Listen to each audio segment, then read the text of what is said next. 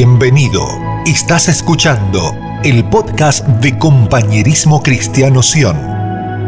Un espacio diseñado para ser edificados en la revelación de la palabra de Dios. Prepárate, hoy se abre una puerta para que su voz hable a tu corazón. Justamente hoy el Señor yo creo que quiere hacernos reconocer algo.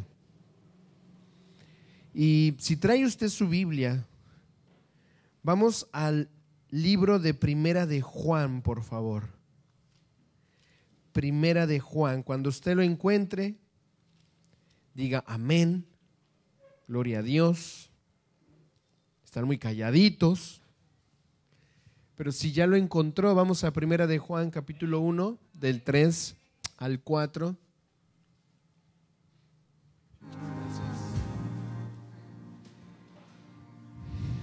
Primera de Juan.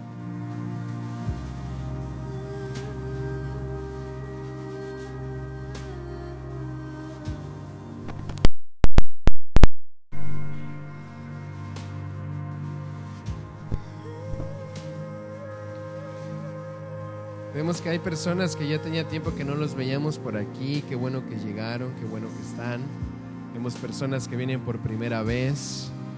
Ah, tenemos a Henry ahí. Demos un aplauso a Dios por la vida de Henry que está con nosotros.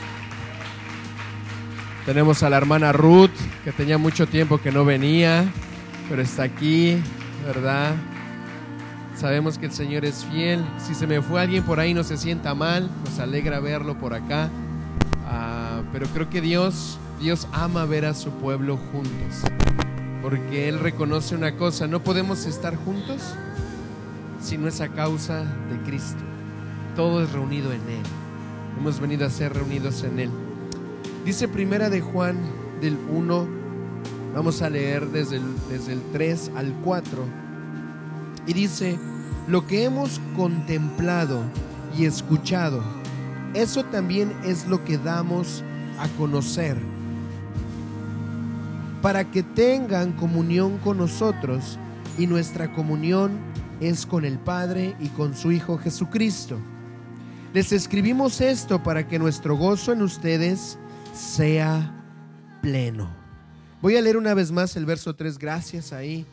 Eh, siento que estaba peleando con el audio. Dice, lo que hemos contemplado, diga conmigo, lo que hemos contemplado, lo que hemos escuchado. En otras versiones dice, lo que hemos visto y hemos oído. ¿Qué hacemos con eso? Dice, es también lo que damos a conocer. Nosotros no podemos hablar de algo que no hemos escuchado o hemos visto. O bueno, sí. Hay muchas personas que hablan de cosas que no han visto y que no han escuchado. Pero Juan nos está diciendo algo bien importante hoy para cada uno de nosotros es importante dar testimonio y hablar de lo que oímos y escuchamos. Si no hablamos de algo que hemos oído y escuchado, estamos dando un testimonio, pero es un testimonio falso. ¿Por qué? Porque estoy hablando de algo que no he visto y no he escuchado. Y hoy en esta mañana yo oro para que el Espíritu Santo nos permita reconocer qué estamos viendo y qué estamos escuchando. ¿Qué estoy yo mirando? ¿Qué estoy yo oyendo? ¿Y qué estoy yo proclamando de eso? O al revés, probablemente yo estoy proclamando algo que ni siquiera he visto y ni siquiera he escuchado. Esto es peligroso.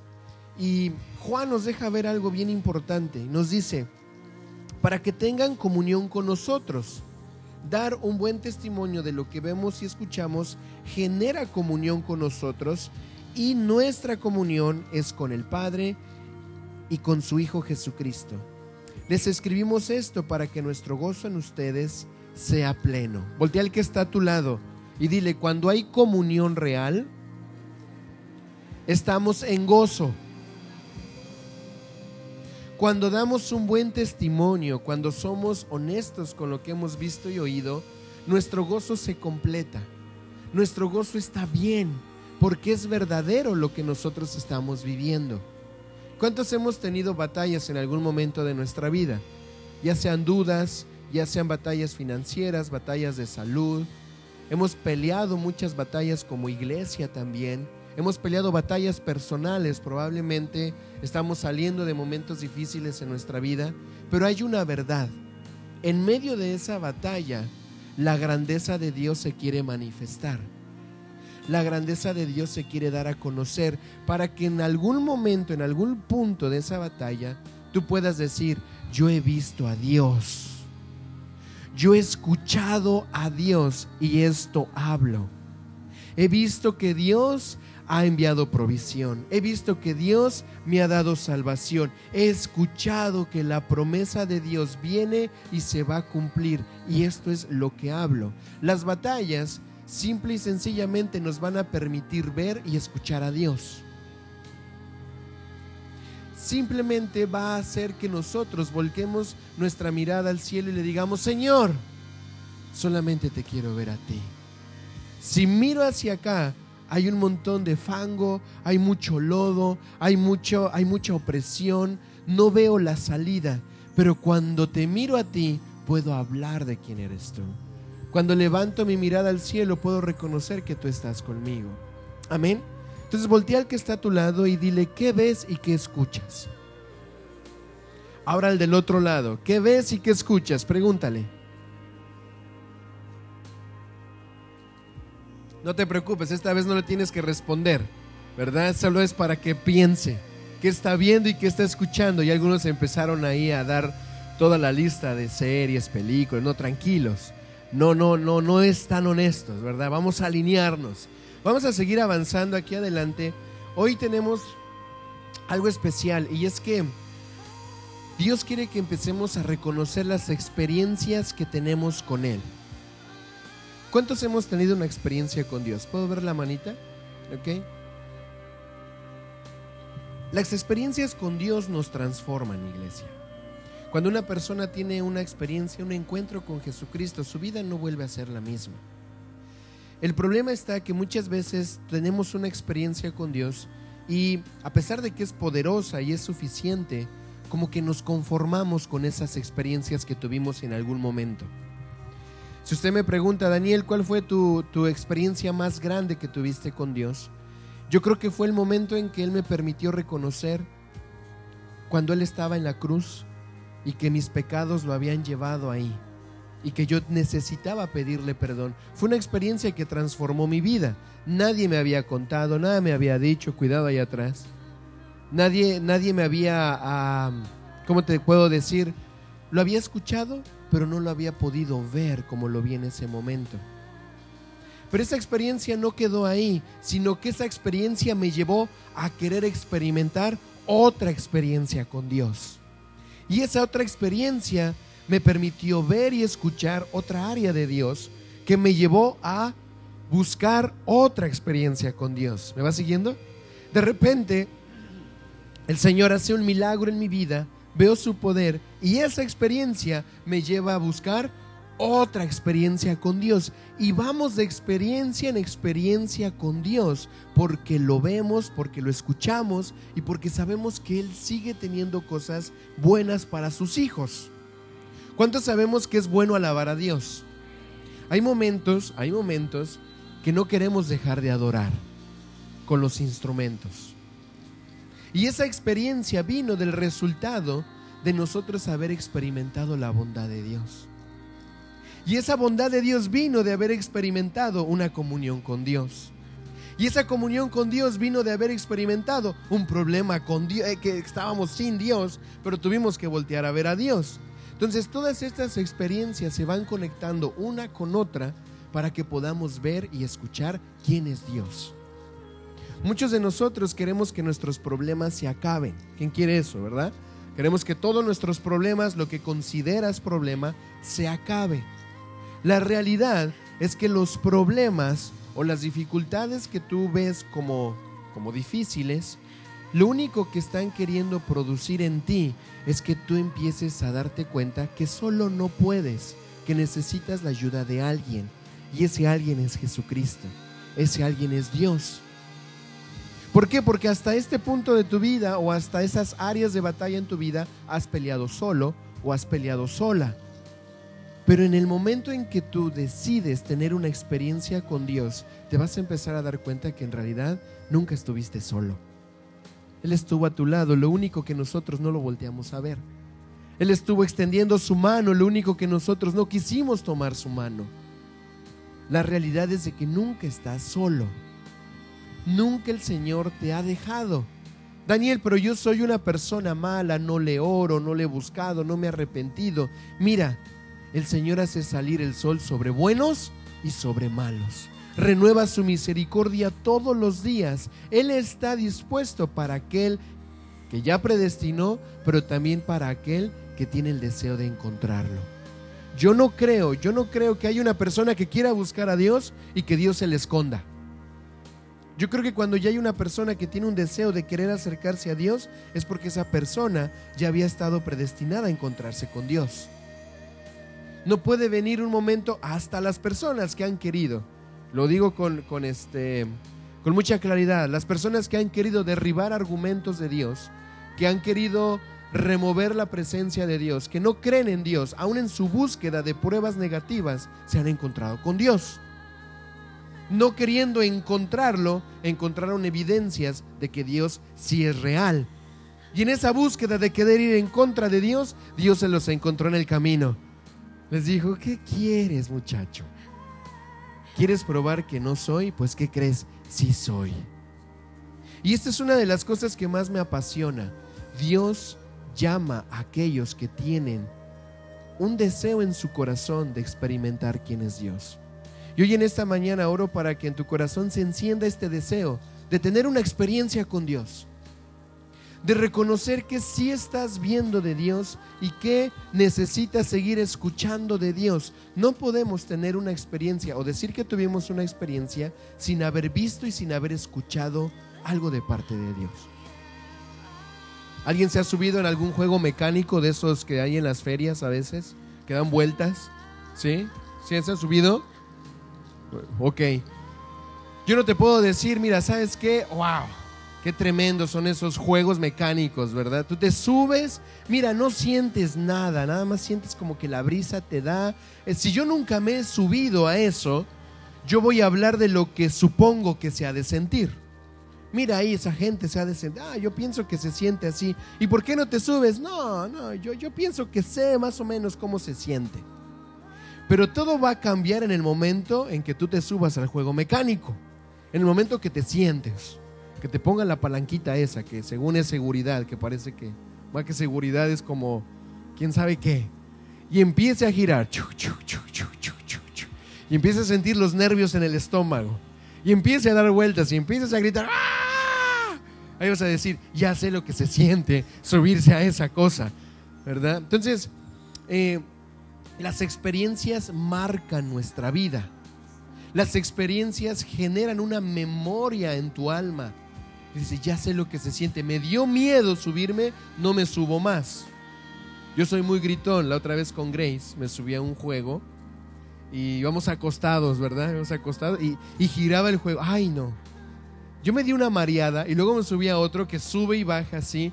Y mira, no había nadie en ese lugar, pero Grace y yo estábamos a los gritos y, tenía mucho que no me subía y yo muy valiente para subirme con mi hija y resultó que me di cuenta que ya había pasado mi temporada de esos juegos.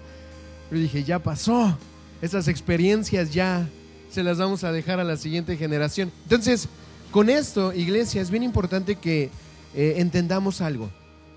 En el momento que tú experimentas el amor de Dios, es por eso que tu vida ya no puede volver a ser la misma. Ya sabes qué se siente tener a Dios. Daniel, yo nunca he experimentado a Dios. Te invito a empezar a anhelarlo. Señor, yo escucho de esas experiencias. Muchos hablan que te han visto. Muchos hablan que te han escuchado.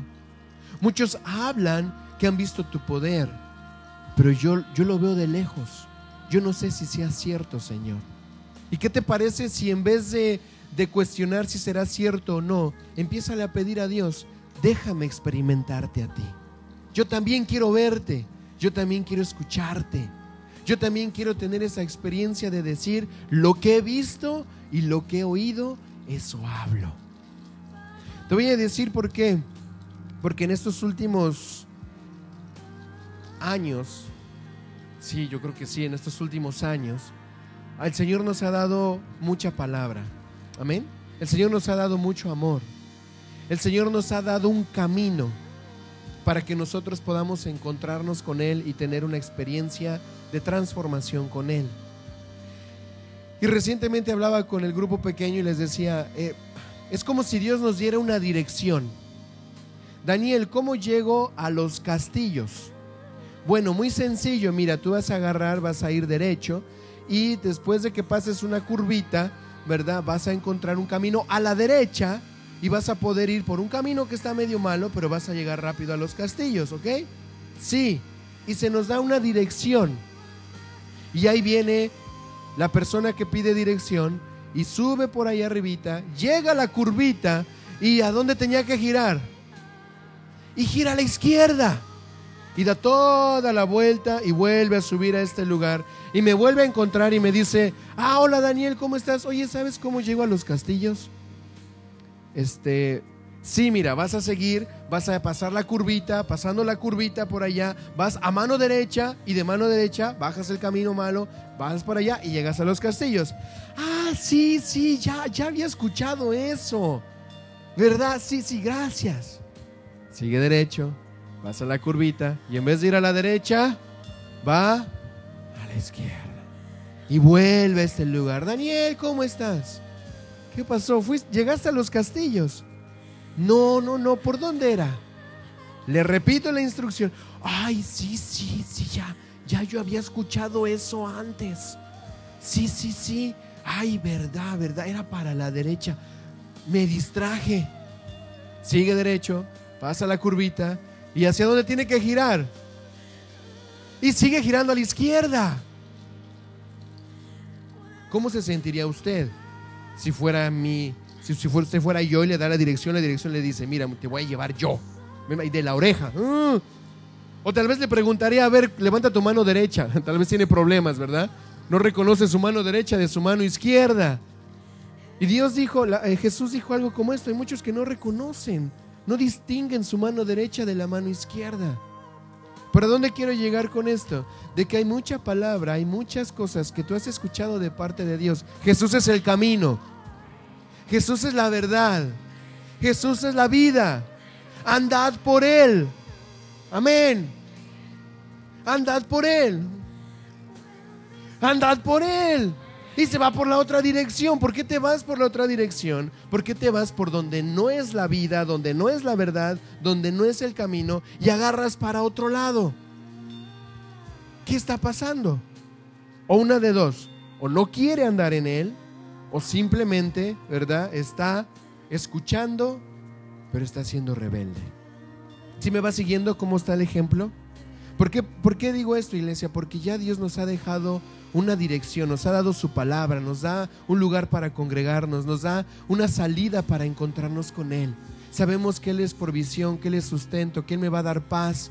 Yo sé, esa es la dirección. La dirección se llama Jesús el Cristo. Número uno. Barrio El Reino. Llegue ahí. Y en vez de ir a la derecha para encontrarnos con Él y su reino, nos vamos a la izquierda. Y después volvemos a escuchar una... Pa sí, cierto, era por ahí, como si nunca nos hubiera dicho el Señor. Voltea al que está a tu lado y dile, sé obediente a la palabra. Así hay muchas vidas, caminando como si nunca hubieran escuchado la dirección y la verdad es que ya ha habido muchas oportunidades. Entonces, hay un capítulo, hay una parte de la escritura, no quiero tomar mucho tiempo con esto, pero hay, hay un pasaje en Lucas, vamos al Evangelio de Lucas, capítulo 24, verso 13. No se olvide que Dios lo ama. Amén. No se olvide que Dios está queriendo mostrarle su amor. Pero así como en algún momento estamos en oscuridad y la luz se prende, eso es lo que produce la palabra de Dios en nuestras vidas. En algún momento estamos sin ver, pero cuando la palabra de Dios viene es como una lámpara que alumbra nuestro caminar para no ir a la izquierda. Digo, para no ir a la derecha. ¿O para dónde era? Ya me confundí. usted me entendió. Lucas 24 del 13 al 35 hay un relato de dos discípulos. Estos dos discípulos habían venido de Jerusalén, habían transitado un camino en donde venían un poco tristes, venían un poco cabizbajos.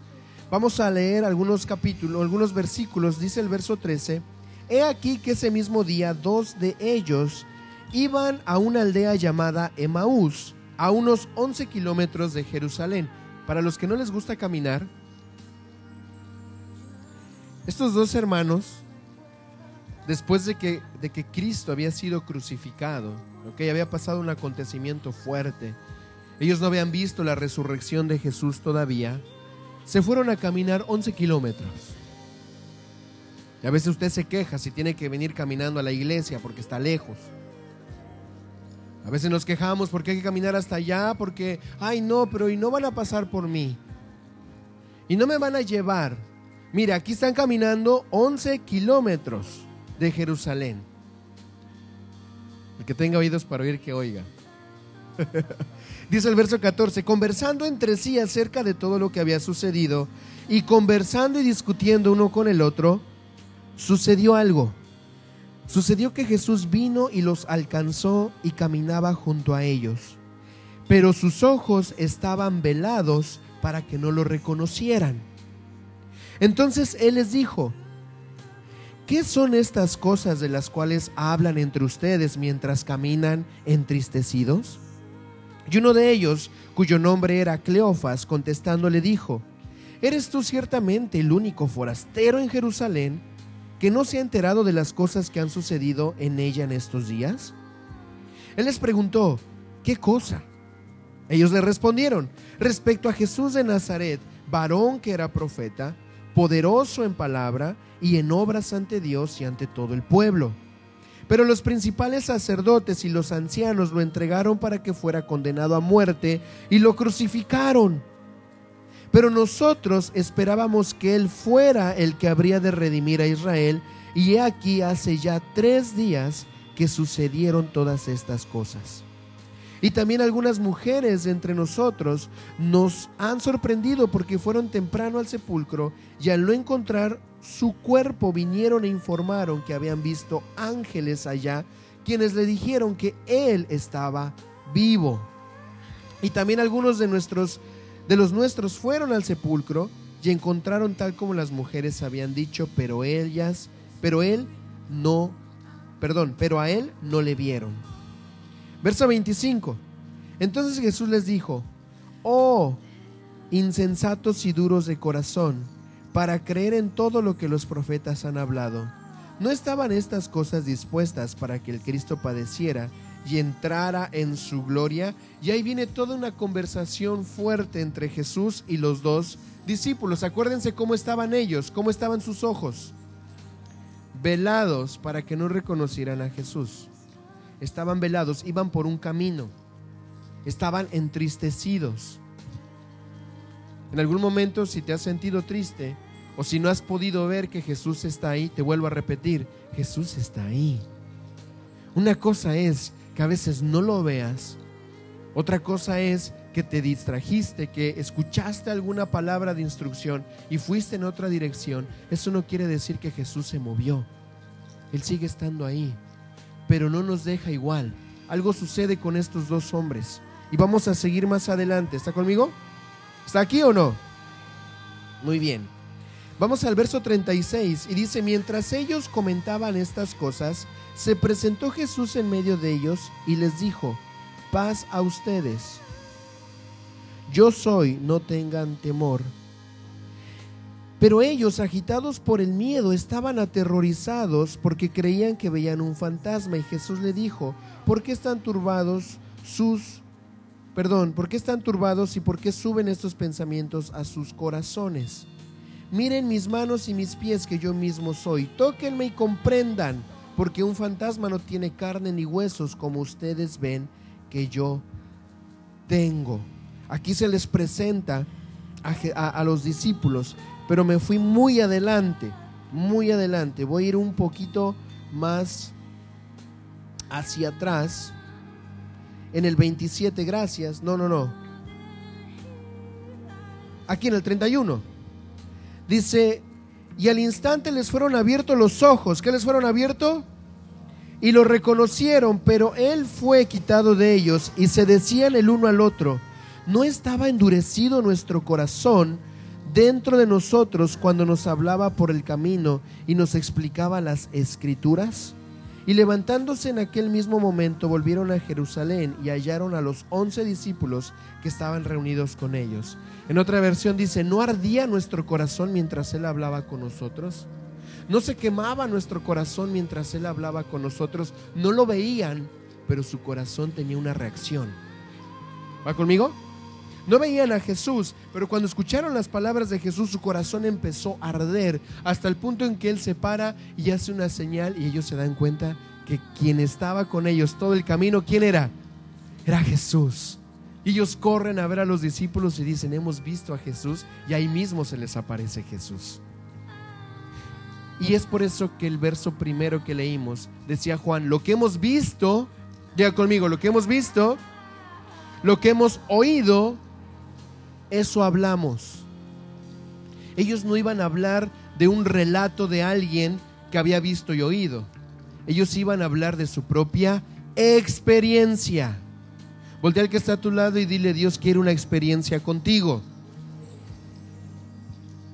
Dios quiere una experiencia con nosotros. Él quiere que en algún momento dado en tu vida tú te puedas parar frente a otro y decirle, en ese momento no sabía que era Jesús, pero cuando vino su palabra y vino su amor, mi corazón empezó a arder. Y mis ojos fueron abiertos y me di cuenta que todo el camino Él me había acompañado. Y Él me había sustentado y por eso lo que vi, lo que oí, hoy te lo cuento. Porque si lo hizo conmigo, lo puede hacer contigo. Ese es el verdadero testimonio. Y hoy en el nombre de Jesús, mi oración es que todo falso testimonio empiece a removerse de tu vida. No puedes hablar de aquello que no has visto y no has oído. Y si lo has hecho, es tiempo de pedirle perdón a Dios y decirle, Padre, perdóname, porque he hablado de cosas que ni siquiera he experimentado, que las experimentó otro.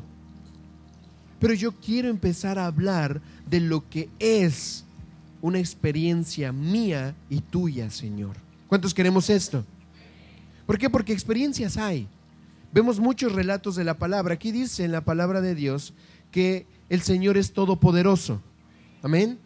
Y le dio poder a profetas, le dio poder a un David que teniendo una corta edad pudo derribar un gigante.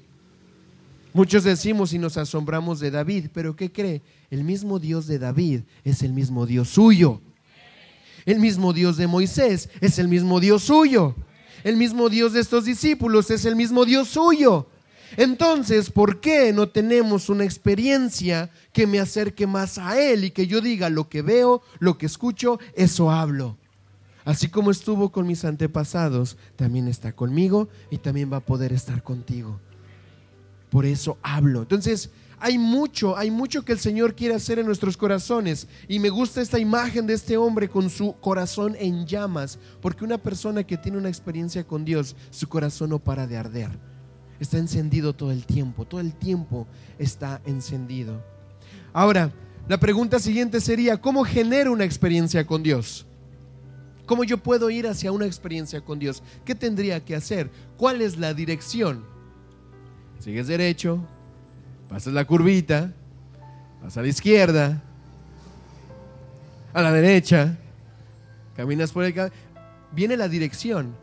De ahí, si tú no tomas a la derecha y vas a la izquierda, ya no es problema del que te dio la dirección o del lugar a donde tienes que llegar. Muchas veces el problema está de la necedad, de la rebeldía o la desobediencia que hay en nuestros corazones. ¿Estás listo? ¿Estás listo para escuchar el camino para tener una experiencia con Dios? ¿Sí o no? Sacude un poquito al que está a tu lado y dile, prepárate. No te distraigas.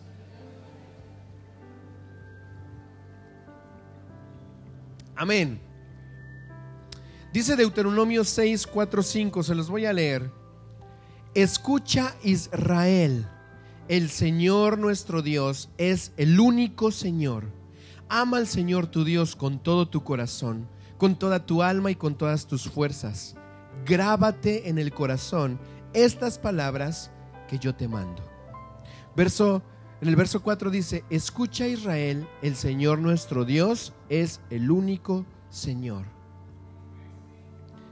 La palabra escucha en el hebreo es la palabra Shema. ¿La qué? Shema. Diga conmigo, Shema. Cuando dice en el versículo, escucha a tu Dios, oh Israel, diría en otra parte, Shema, oh Israel, a tu Dios.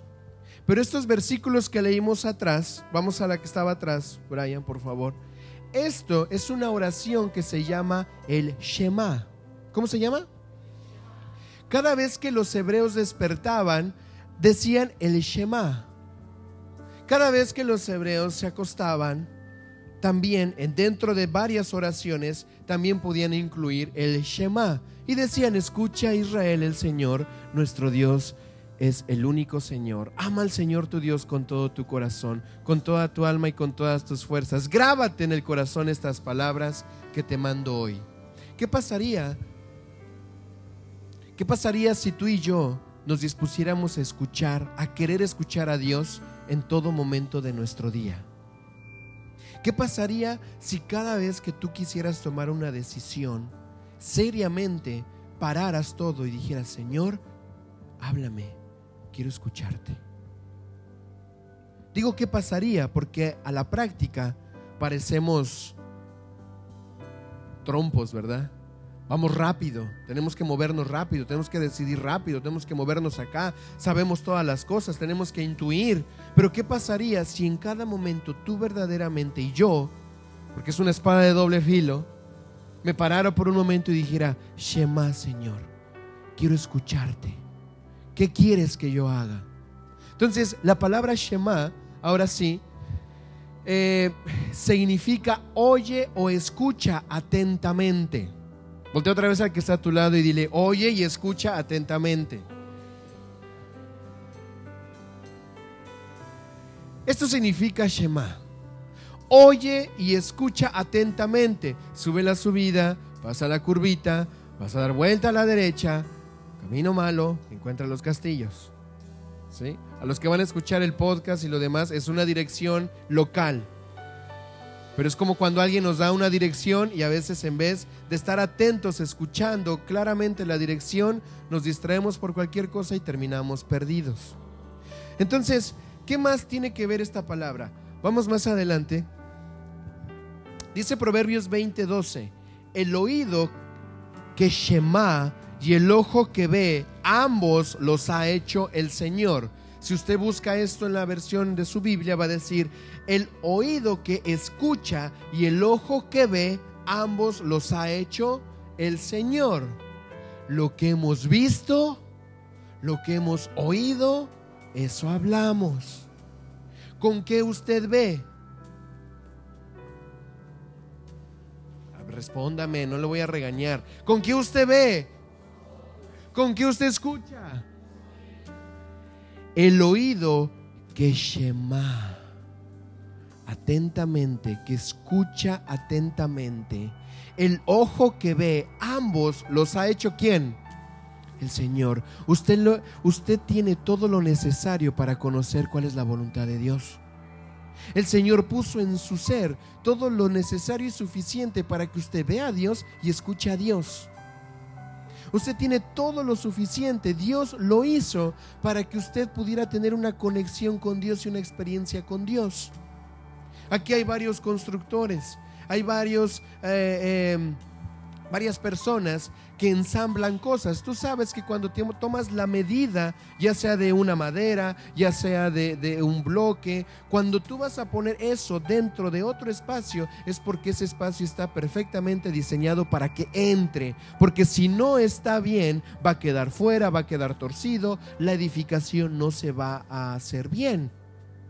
Cuando Dios te hizo a ti y me hizo a mí, hizo todo lo necesario para que en el momento de que su voz viniera a nuestra vida, nosotros lo pudiéramos Shema, escuchar atentamente, lo pudiéramos ver claramente. ¿Está conmigo? Estamos marcando un camino, estamos respondiendo una respuesta, una pregunta. ¿Cómo yo puedo empezar a escuchar y ver lo que Dios está haciendo? Simple y sencillamente vamos a hacer un ejercicio durante todos estos días. Vamos a Shema a Dios. Vamos a poner atención. Diga conmigo, voy a poner atención a lo que Dios me está diciendo. Voy a obedecer. Siga repitiendo, voy a obedecer lo que Dios me está diciendo. Voy a ver lo que Dios me está mostrando.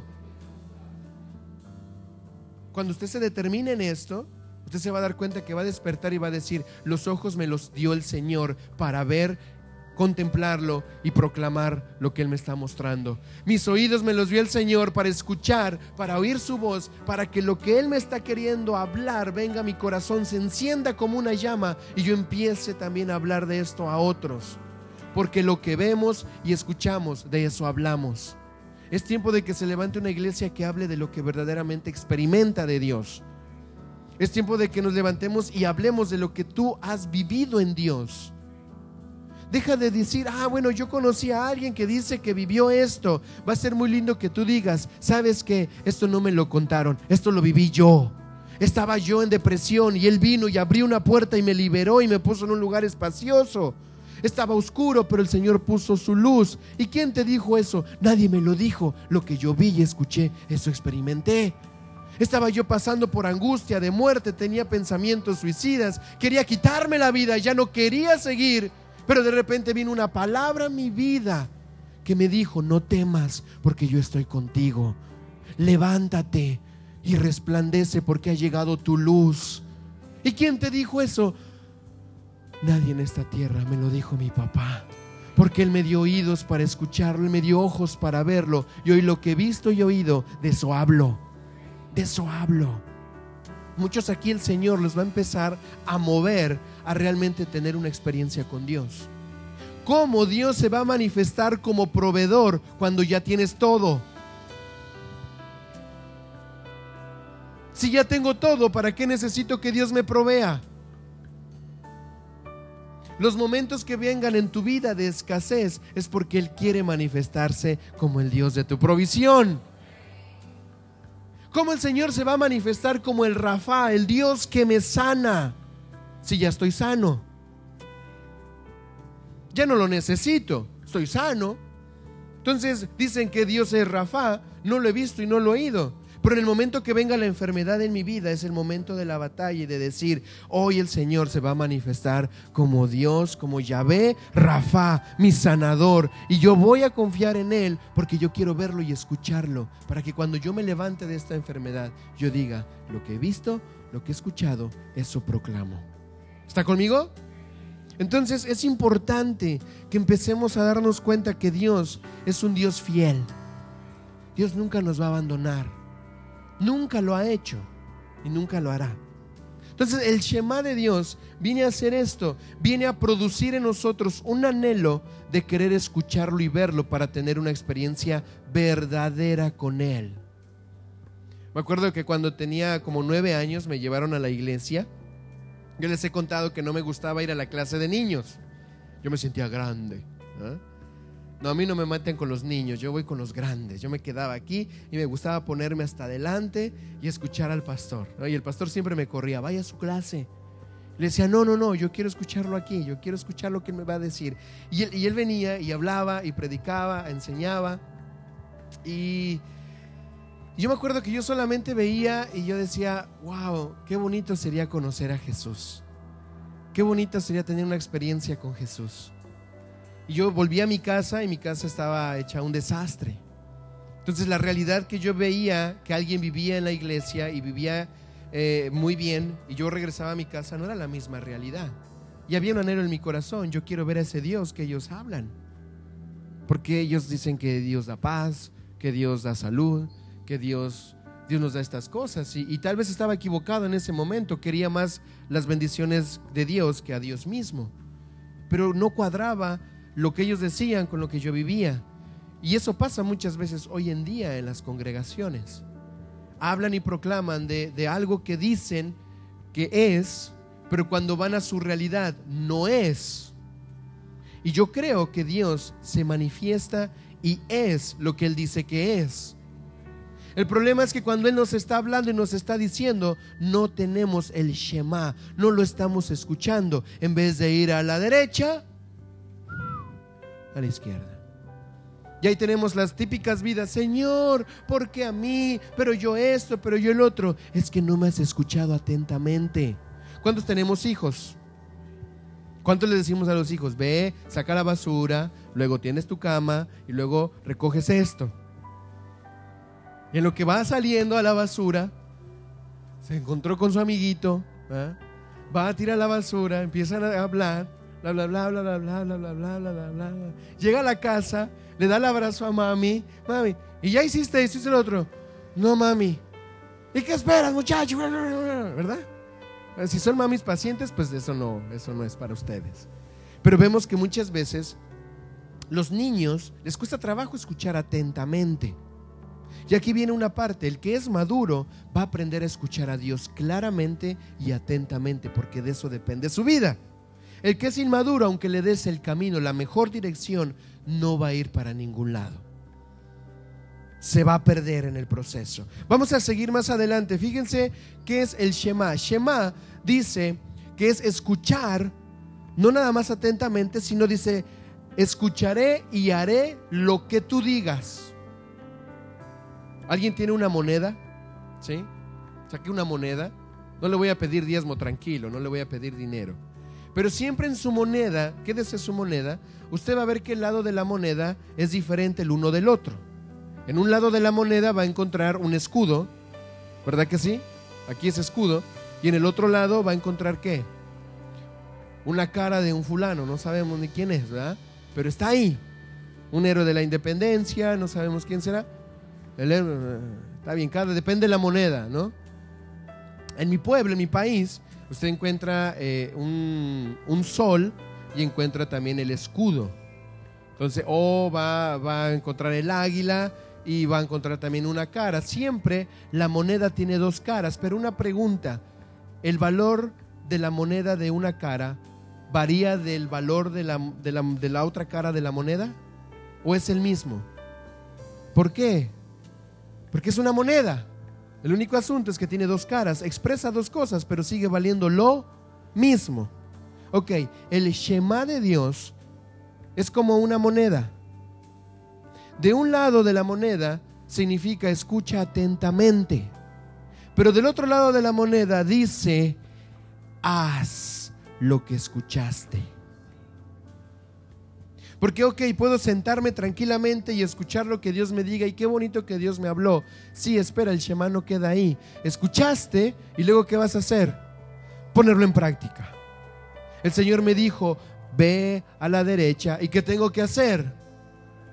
Mm, no, pero me parece que no, no, no es por la derecha. Yo pienso que mejor por la izquierda, porque todos se van por la izquierda, los hermanos de allá se van a la izquierda, eh, fulanito se va a la izquierda. Entonces, ¿para qué Shema a Dios si no vas a hacer lo que Dios está diciendo?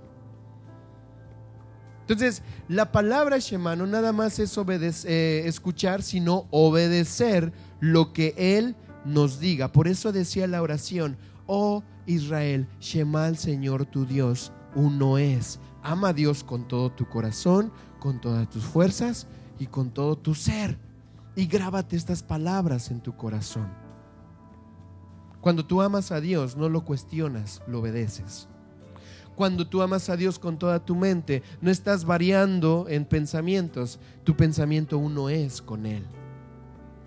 Y mire, sé que podría ser algo muy, parecería muy difícil de alcanzar, pero para el que cree, todo le es posible. Yo creo que usted y yo tenemos la capacidad de escuchar a Dios. Pero yo le voy a decir algo que espero que le ayude. Si usted, ay, esto se va a poner tenso. Si usted de alguna manera dice, Daniel, Padre, dame sabiduría, no quiero ofender a nadie. Si un día usted me dice, Daniel o Judith, ah, tuve un sueño de Dios donde Dios me habló y me dijo, ok. Otra persona, Daniel, em, vino una persona y me dio una palabra y me dijo que Dios dice. Yo le voy a, yo le voy a decir algo que le va, le va a permitir saber si es de Dios o no es de Dios. Porque muchas personas quieren prender un mensaje en YouTube y que encuentre una prédica y diga, ay Dios me habló. O hay personas que están buscando a los que son profetas para que le ore y le dé una palabra y ahí puedan decir, ah, esto fue lo que Dios me dijo y Dios me habló. Usted puede tener ambas cosas. Dios puede usar estas cosas. Probablemente Él es Dios, puede usar lo que Él quiera. Pero no creo, no creo, y ahí viene el asunto, no creo que eh, vaya a ser una palabra de Dios si usted primero no conoce la palabra de Dios. ¿Sí me entendí? ¿Sí, sí, me voy a explicar? si yo no he leído las escrituras, si yo no conozco lo que Dios dice, si yo no he visto al mover de Dios, si yo no he comido de la palabra de Dios y alguien viene y me dice una palabra de Dios, me voy a creer cualquier cosa. ¿Por qué? Porque lo dijo fulano, lo dijo sutano, vino tal palabra a decirme, pero si usted no conoce lo que dice la escritura, se va a comer cualquier cosa. Pero si alguien viene con esa palabra y le dice algo que no va de acuerdo a lo que dice la escritura, usted va a decir un momento yo sé que ahí no está Dios. Porque yo veo en la escritura que Dios no habla así, no dice así. Algo está mal. ¿Por qué? Porque lo primero que usted y yo debemos de ejercitar es nuestro ver y escuchar la palabra de Dios. Para eso usted como congregación recibió una hojita para leer la escritura, varios capítulos, varios versículos en el día, para que en un año usted haya deleitado su vista y su oído con la palabra de Dios. Espero que lo esté haciendo. Shema. Agarra tu hojita, lee lo que dice, medítalo, óralo. Ah, sí, sí, sí, ya sabía. Sí, sí, sí. Y no lo haces. O la próxima semana. En fin, son pocos capítulos. En un mes lo leo todo. Pero Dios te quiere hablar cada día. Entonces, ahí, viene, ahí viene el boche, iglesia. Agarra el que está a su lado y dile, yo te voy a sobar.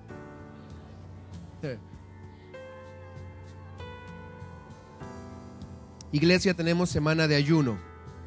Mándenme un mensaje para saber quién está ayunando para orar. Dos personas me mandaron mensaje.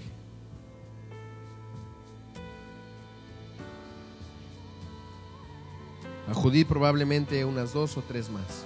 Y dense cuenta cuántos somos. Hermanos, tenemos que estar preparándonos para este tiempo. Vamos a, ir a viaje de misiones, hagamos esto, aquello. Pasa el tiempo. ¿Qué pasó? Ay, es que con tantas cosas.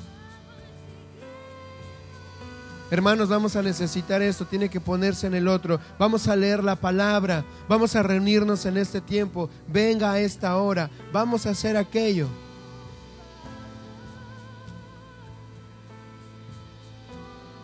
Entonces, ¿de qué estamos dando testimonio si no estamos siendo obedientes? Porque el Shema es escuchar y hacer. Hay mucha gente obediente aquí, yo sé que sí. Pero mi complicación y mi oración con Dios es, ¿qué está pasando, Señor? Que está la indicación, hay mucha habilidad para obedecer, pero a veces no se vive lo que se dice, que se ve y se escucha. Ahora sóbele al que está a su lado.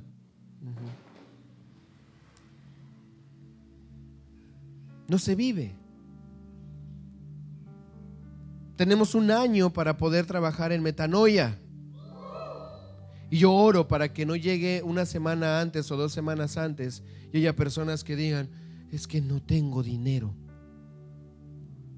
Es que no he podido, no he procurado, no he hecho, no me he movido, no he trabajado. ¿Qué esperas? El Shema de Dios se soltó. Vamos a hacer algo como iglesia. Pero ¿sabes por qué a veces no trabajamos corporativamente? Porque estamos más sumergidos en lo que a mí me conviene. Si me bendice a mí, lo hago. Pero va a bendecir al cuerpo. Mm, el cuerpo, pues algunos no van tan bien, pero yo quiero lo mío. Que Dios me bendiga primero a mí. Diga conmigo, cambio de mentalidad. Necesitamos cambiar nuestra manera de pensar. Amén. Acabó el boche. Regreso a la prédica.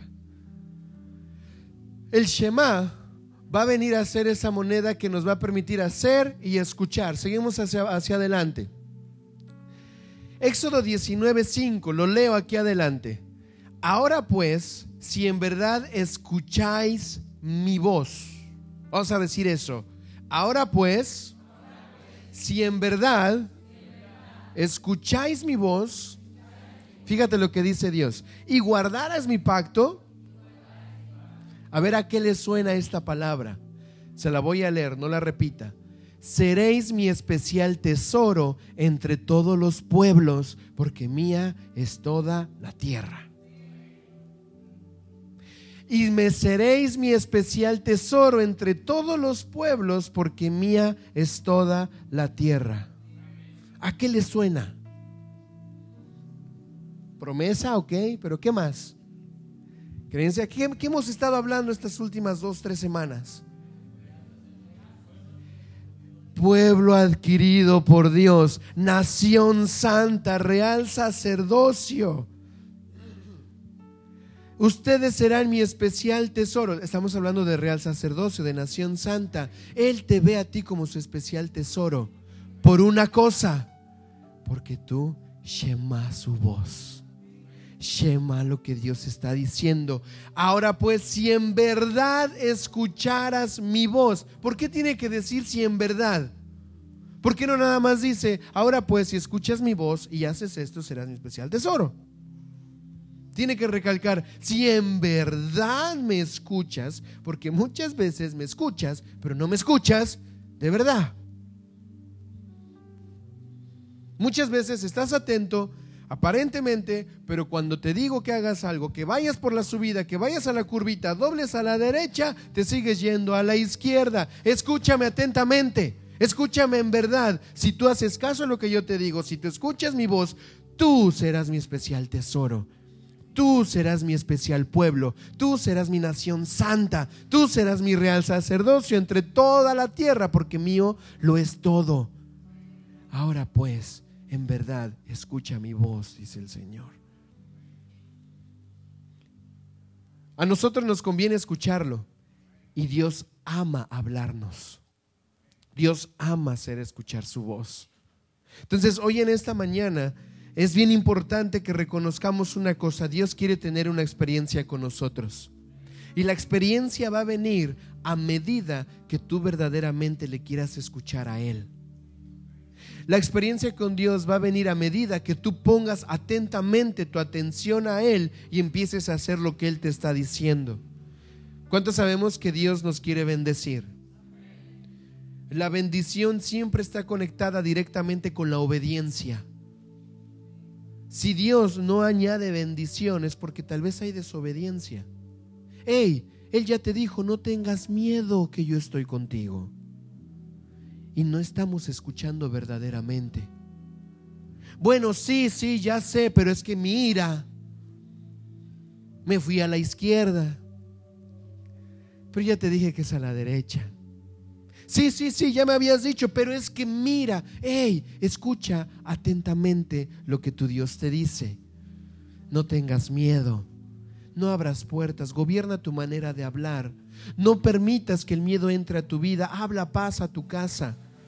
Hay muchas personas, y hoy oro para que las familias levanten un buen hablar en sus casas. Hablen bien, procuren lo que es correcto. Yo veo cómo hay personas que hablan de una manera con alguien que no es de la casa, ¿verdad? Ay, bienvenido, qué bueno que llegaste. Noten todo, la sonrisa, la amabilidad, qué bueno pasa. Y está con el que está en la casa y, ¿qué tú quieres? Mueve esto, te dije, otra cosa? La carota. Pasa un vaso de agua. No te puedes parar tú con un vaso de agua. Hablan como lenguas pero torcidas, ¿no? A ver, fuimos creados para bendecir.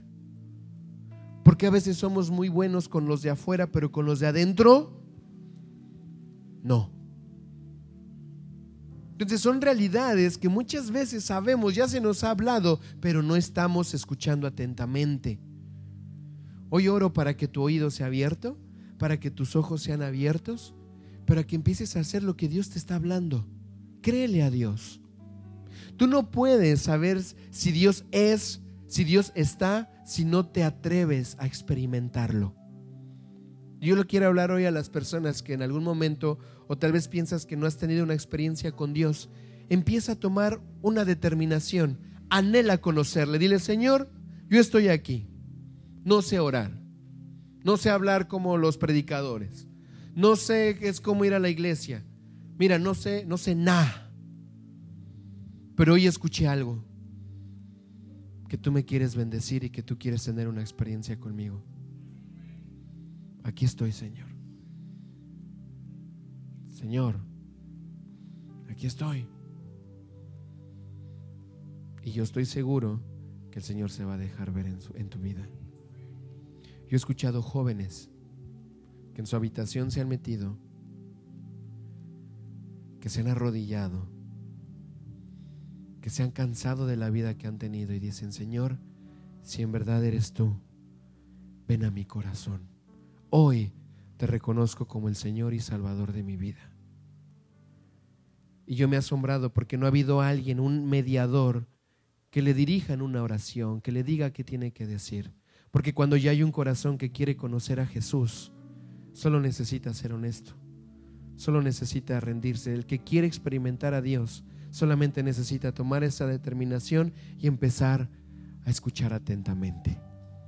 Vamos a ponernos de pie, vamos a orar.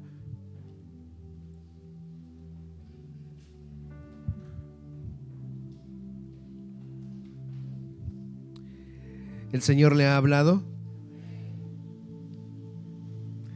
Entonces no solamente escuche, haga, obedezca lo que el Señor le está hablando. Vamos a orar. Padre, hoy en esta mañana queremos reconocer, Señor, que tú eres el Dios de nuestra salvación. Tú eres el Dios, Señor, que nos ha que nos ha formado, Dios, que nos has creado con oído, que nos has creado con vista, has creado un corazón en nosotros, Señor. Y yo te agradezco porque no dejaste nada fuera, Señor. Nada quedó sin ser diseñado por ti, Señor. Y hoy en esta mañana, Señor, tomamos esta promesa en Éxodo 19:5, donde dice que si ahora en verdad escuchamos tu voz y guardamos tu pacto, seremos tu especial tesoro entre todos los pueblos. Señor, yo creo que estás buscando, Dios, que nosotros aprendamos a escucharte atentamente. En medio de tanto ruido, en medio de tanta distracción, de, tanta información, hoy en esta hora decidimos alinear nuestro oído a lo que el cielo está hablando. Padre, quiero pedirte perdón y si es tu caso también pídele perdón a Dios. Dile, Padre, perdóname porque muchas veces me has hablado me has dado una dirección, he ido en rumbo diferente, he hecho lo contrario. Muchas veces me has dicho, espera, y he sido impaciente, Señor, y he actuado en mis fuerzas. Padre, perdóname porque muchas veces me has dicho, perdona, suelta. Y he querido ver mi propia justicia, he querido ver mi propia venganza. Y Señor, yo te pido perdón por eso. Padre, perdóname porque muchas veces, y ahí donde estás, solamente estoy mencionando aspectos que pueden estar relacionados con tu vivir. Si alguna vez tú has escuchado y el Señor te ha dicho, confía en mí, que yo te sostendré. Y has ido a buscar ayuda en otros lugares, dile, Padre, perdóname, porque a pesar de que me has dicho que confíe, me ha afanado a quererlo hacer a mi manera, Señor. Y hoy, Padre, con este corazón arrepentido y con este corazón entendido de que a veces, Señor, hemos ido en dirección contraria, hoy pedimos misericordia sobre nosotros, Señor. Padre, porque tu voz sigue sonando, no has dejado de hablar, Señor, no has dejado de hacernos escuchar el deseo de tu corazón, pero no hemos escuchado nosotros atentamente.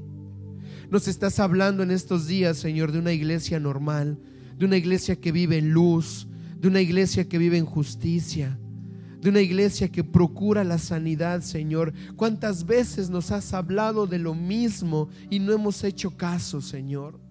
Nos has hablado, Padre, de vivir en integridad, nos has hablado de confiar, nos has hablado, Señor, de justicia. Y si tu voz sigue hablándonos lo mismo, es porque hemos ido en otra dirección, Señor. Y hoy, Padre, como, como sacerdote, Dios, como autoridad en este lugar, yo te quiero pedir perdón por tu iglesia, Señor.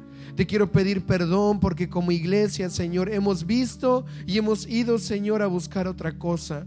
Hemos escuchado y hemos querido, Señor, procurar otra cosa y hoy te pedimos perdón, Señor. Pero Padre, también Hoy queremos pedirte, Dios, que sean limpiados nuestros oídos, Señor, con hisopo, como dice tu palabra. Sea limpiado, Señor, nuestro oído de toda inmundicia, de todo pecado, de todo egoísmo que muchas veces, Señor, no nos permite oír tu voz. Sea limpiada nuestra visión hoy con colirio del cielo. Venga a ser, Señor, limpiada la visión de tus hijos para que puedan verte, Dios, en su caminar, en sus decisiones. Y hoy ahí donde estás, simplemente levanta tu mano derecha y dile, Padre, yo estoy aquí porque creo que tú me llamaste. Yo estoy aquí porque creo que tú me buscaste.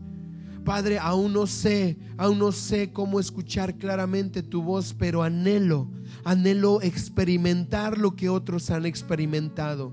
Anhelo ese fuego que ardía en esos dos discípulos en camino a Emaús.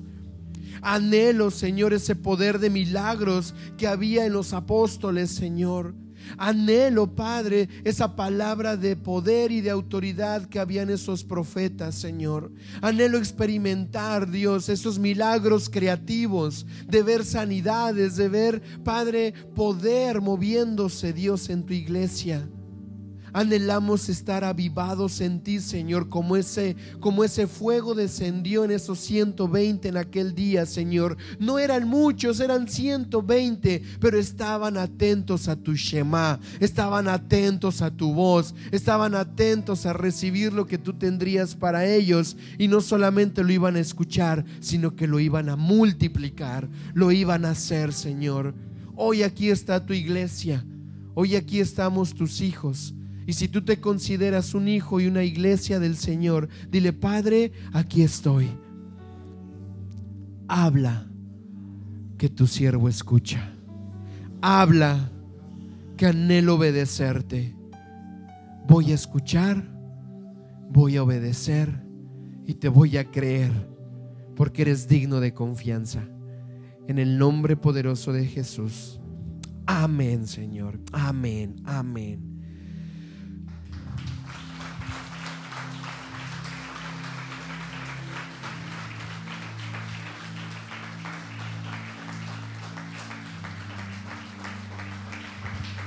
Amén. Si lo que acabas de escuchar fue de bendición, te invitamos a compartirlo y que nos volvamos a encontrar en un nuevo podcast de Compañerismo Cristiano Sion. Hasta la próxima.